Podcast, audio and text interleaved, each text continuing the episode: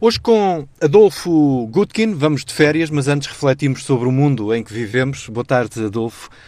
Vivemos, Boa tarde a todos. Vivemos num mundo de contrastes, mas uh, isto acaba por ser uma frase daquelas que chamamos de frases feitas. Vivemos deste lado do mundo com as prioridades trocadas? Pois é.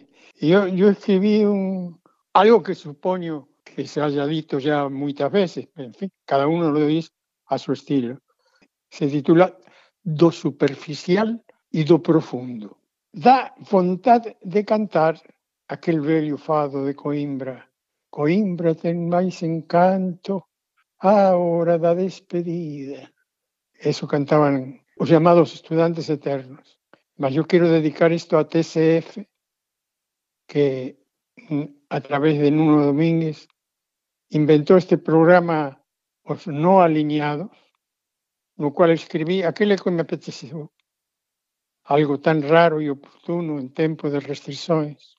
O panorama mundial é de sufrimento, quer pelos cambios climáticos, quer pelas restrições sociais.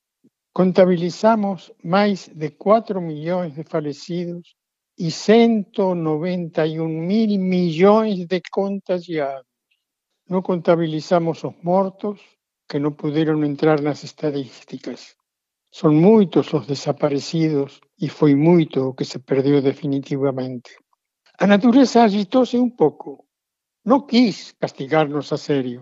Apenas sintiuse algo molesta neste planeta pelos abusos de esa especie llamada humanidade que se arma en propietaria de todos os recursos atmosféricos, animais, vegetais, minerais e espaciais, pondo de relevo os custos sociais e económicos. Foi na súa superficie que o planeta mexeu un pouco nas súas aguas e no seu fogo, nos seus ventos e vulcões, mas foi na profundidade que marcou o noso tempo. Solidão, pobreza, abandono, mas tamén sacrificio, entrega pessoal á vida dos outros. A pandemia foi unha oportunidade para refletir sobre o que é esencial e o que é superfluo na nosa vida. Se foi moito destrutiva e cruel, foi a pandemia que nos obrigou a pensar en valores, que puso en causa todo o aprendido, todo o construído pelo que chamamos humanidade, viciada na aceleración e o progreso, doente de egoísmo e indiferente ás máis antigas sinais planetarias que abriu a caixa de Pandora estimulada pelo principio de que sempre se pode máis, acumulou en poucas horas a inspiración feita de raiva e impotencia dos poetas do Apocalipse, como testemunhan algunhas obras, por exemplo, no cinema Kevin Costner, que trata este asunto utilizando os velhos modelos de Hollywood, os maus moito maus e os bons menos maus. Agitación na natureza e na vida social, como se os avisos das guerras pasadas non foran suficientes. As grandes potencias tentan máis unha vez dominar todo o mundo e garantir a continuidade da industria militar, farmacéutica, etc. Indiferentes aos algoritmos de vítimas civis e inocentes registrados nas estadísticas, onde a dor e o vacío que causan os ausentes non se remedian levantando muros de diñeiro, por agora bastante virtuais, que as institucións internacionais movimentan para enfrentar estas tormentas naturais, económicas e sociais perfectas, cuantías que só nos jogos infantis aparecían como entidades mágicas. Milhares de bilhões, ceros e ceros e ceros, saltitando de computador en computador para diversión dos hackers montados en skaters informáticos. E os adultos, convidados aos jogos infantis, preguntamos, será verdad? Esos millares de millóns que nos anuncian como inminentes serán verdade?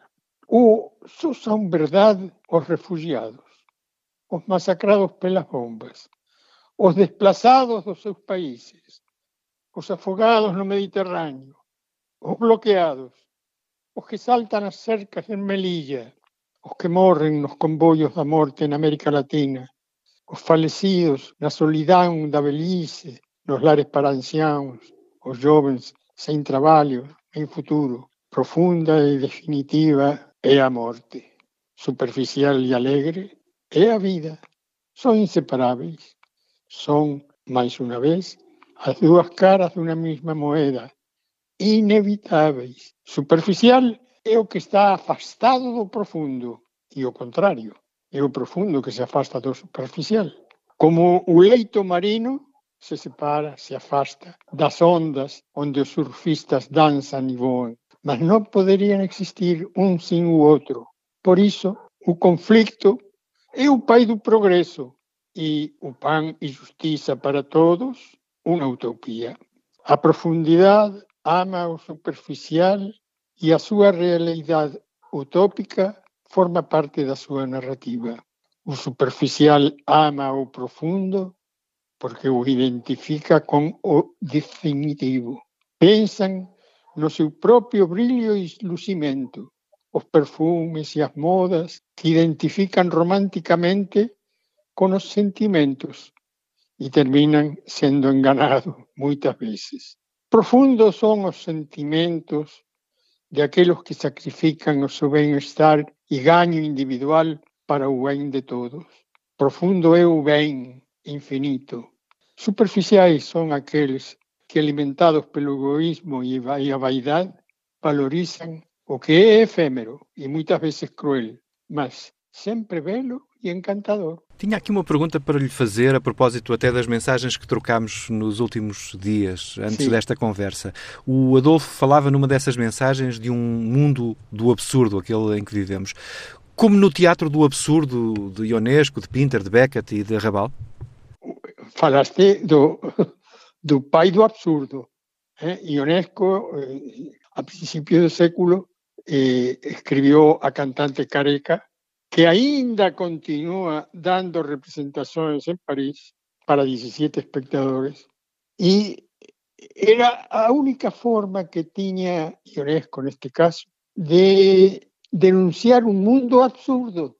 Era un espejo deformante de estas contradicciones absurdas a que nos enfrentamos todos los días. Si quieres un absurdo, para ser inmediato, o señor Trump, presidente, ainda en funciones, presidente de los Estados Unidos, manda a su tropa a asaltar un Capitolio, a asaltar un templo donde se hacen las leyes, que es una cosa más absurda.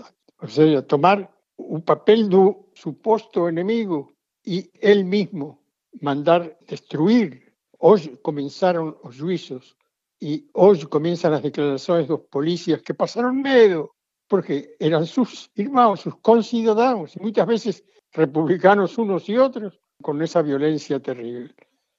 Sí, pero ante un mundo absurdo es necesario denunciar absurdidad, porque lo absurdo nos revela a contradicción fundamental que está tapada tal vez por una metáfora una injusticia así sacramental o sacramentada y entonces es tomada por seria y definitiva y realmente no es otra cosa que una mentira, una ficción, una imagen halógena. No teatro há, há o absurdo foi, foi muito utilizado. Inclusivamente el propio Shakespeare, o sea, no, no como movimiento teatral datado, sobre todo pela cantante careca de, de Ionesco. No, nós por exemplo, o absurdo en Soño de unha noite de verão, en que por magia de Próspero, o grande mago da obra, faz que a súa muller se enamore de un burro, de un mulo. E toda a peza está construída sobre esa base. Todos os amores están trucados, todo é absurdo. O sea, quer dizer que o absurdo forma parte da nosa vida.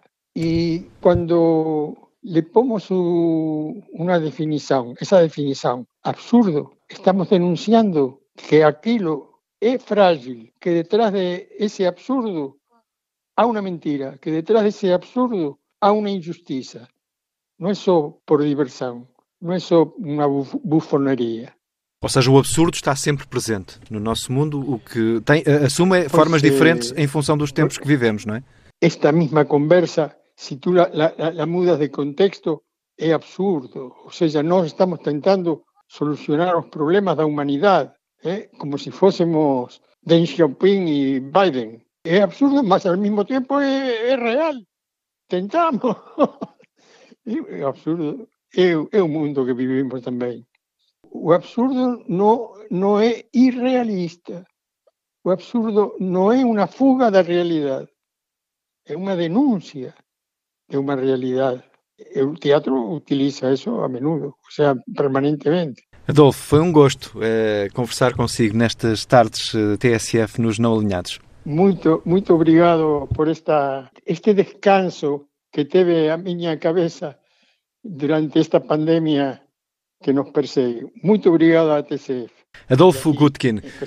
Obrigado. Adolfo Gutkin nos uh, Não Alinhados, às quintas-feiras e em tsf.pt e em podcast.